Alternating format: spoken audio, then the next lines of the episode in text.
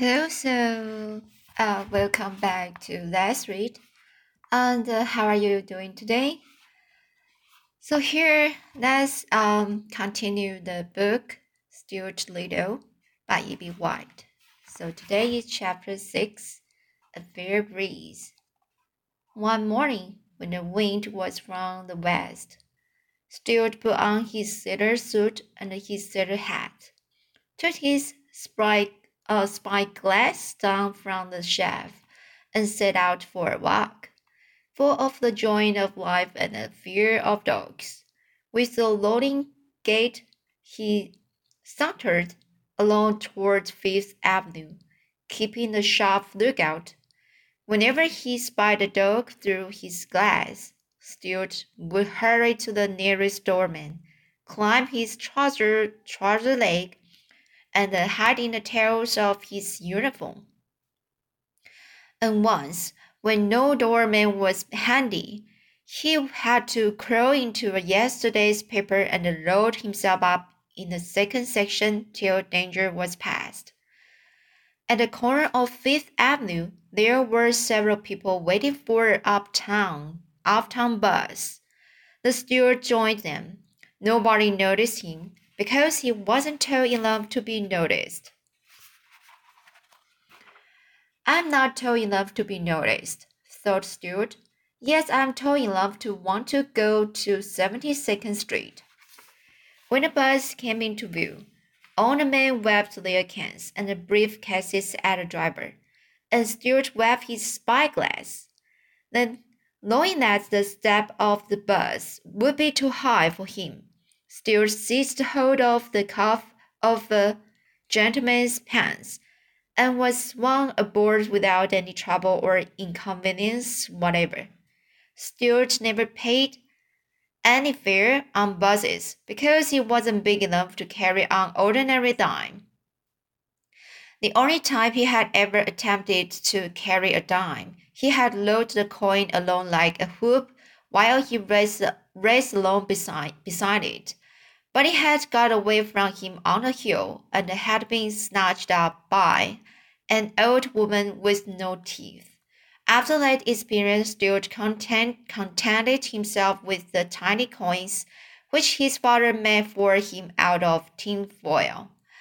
They were handsome little things, although rather hard to see without putting on your uh, spectacles. When a conductor came around to collect the fares, Stuart fished in his purse and pulled out a coin no bigger than the eyes of a grace, grasshopper. What's that you are offering me? asked the conductor. It's one of my dimes, said Stuart. Is it now? said the conductor.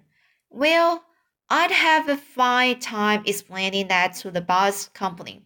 Why, you are no bigger than a dime yourself. Yes, I am, replied Stuart angrily. I'm more than twice as big as a dime. A dime only comes up to here on me. And Stuart pointed to his hip. Furthermore, he added, I didn't come on this bus to be insulted. I beg pardon, said the conductor. You will have to forgive me, for I had no idea that in all the world there was such a small sailor. Leave a muttered Stuart, tartly, putting his change purse back in his pocket. When the bus stopped at 72nd Street, Stuart jumped out and carried the crowds to the sailboat pond in Central Park. Over the pond, the west wind blew, and into the teeth of the west wind sailed the sloops and the schooners. Their rails, their rails well down, their white decks gleaming.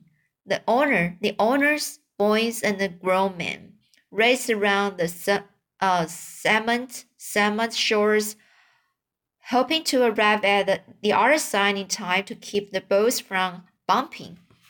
Some of the toy boats were not as small as you might think, for when you got close to them, you found that their, their main mast was taller than the man's head and and they were beautifully made. With everything shipshape and ready for sea, To Stuart, they seemed enormous, and he hoped he would be able to get aboard one of them and sail away to the far corners of the pond.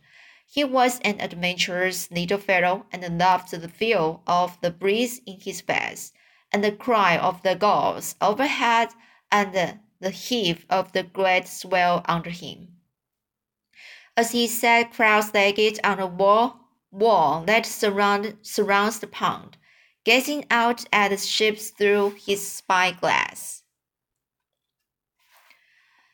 Stuart noticed one boat that seemed to him finer and uh, prouder than any other.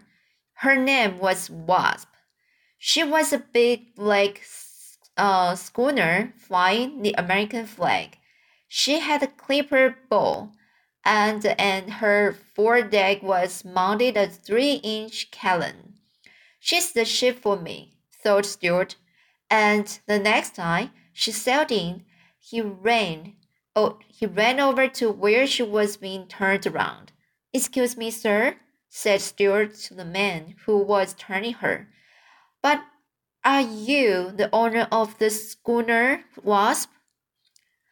I am, replied the man, surprised to be addressed by a mouse in a sailor suit.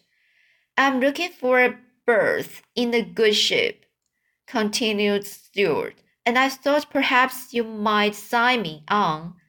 Oh, I thought perhaps you might sign me on. I'm strong and I'm quick. Are you sober? Asked the owner of the Wasp. I do my work, said Stuart crisply. The man looked sharply at him. He couldn't help admiring the trim appearance and the bold manner of this diminutive seafaring character. Well, he said at length, pointing the prow of the wasp out to, toward the center of the pond.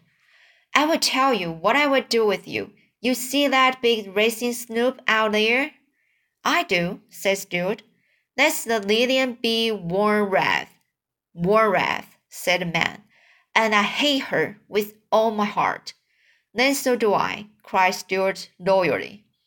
I hate her because she's always bumping into my boat, continued the man, and because her owner is lazy boy who doesn't understand sailing and who hardly knows a squall, a squall, a squall from the squid, knows a squall from the squid, or a jib from the jibe cried Stuart, or a laugh from bellows the man, or a dag from a dog, screamed Stuart, or a mast from the mist, yelled man.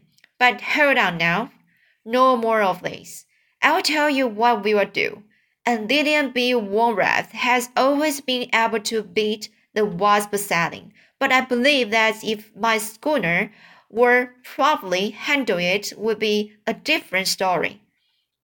Nobody knows how I suffer standing here on shore, helpless, watching the wasp flounder along, when all I need, when all she needs is a steady hand on her helm.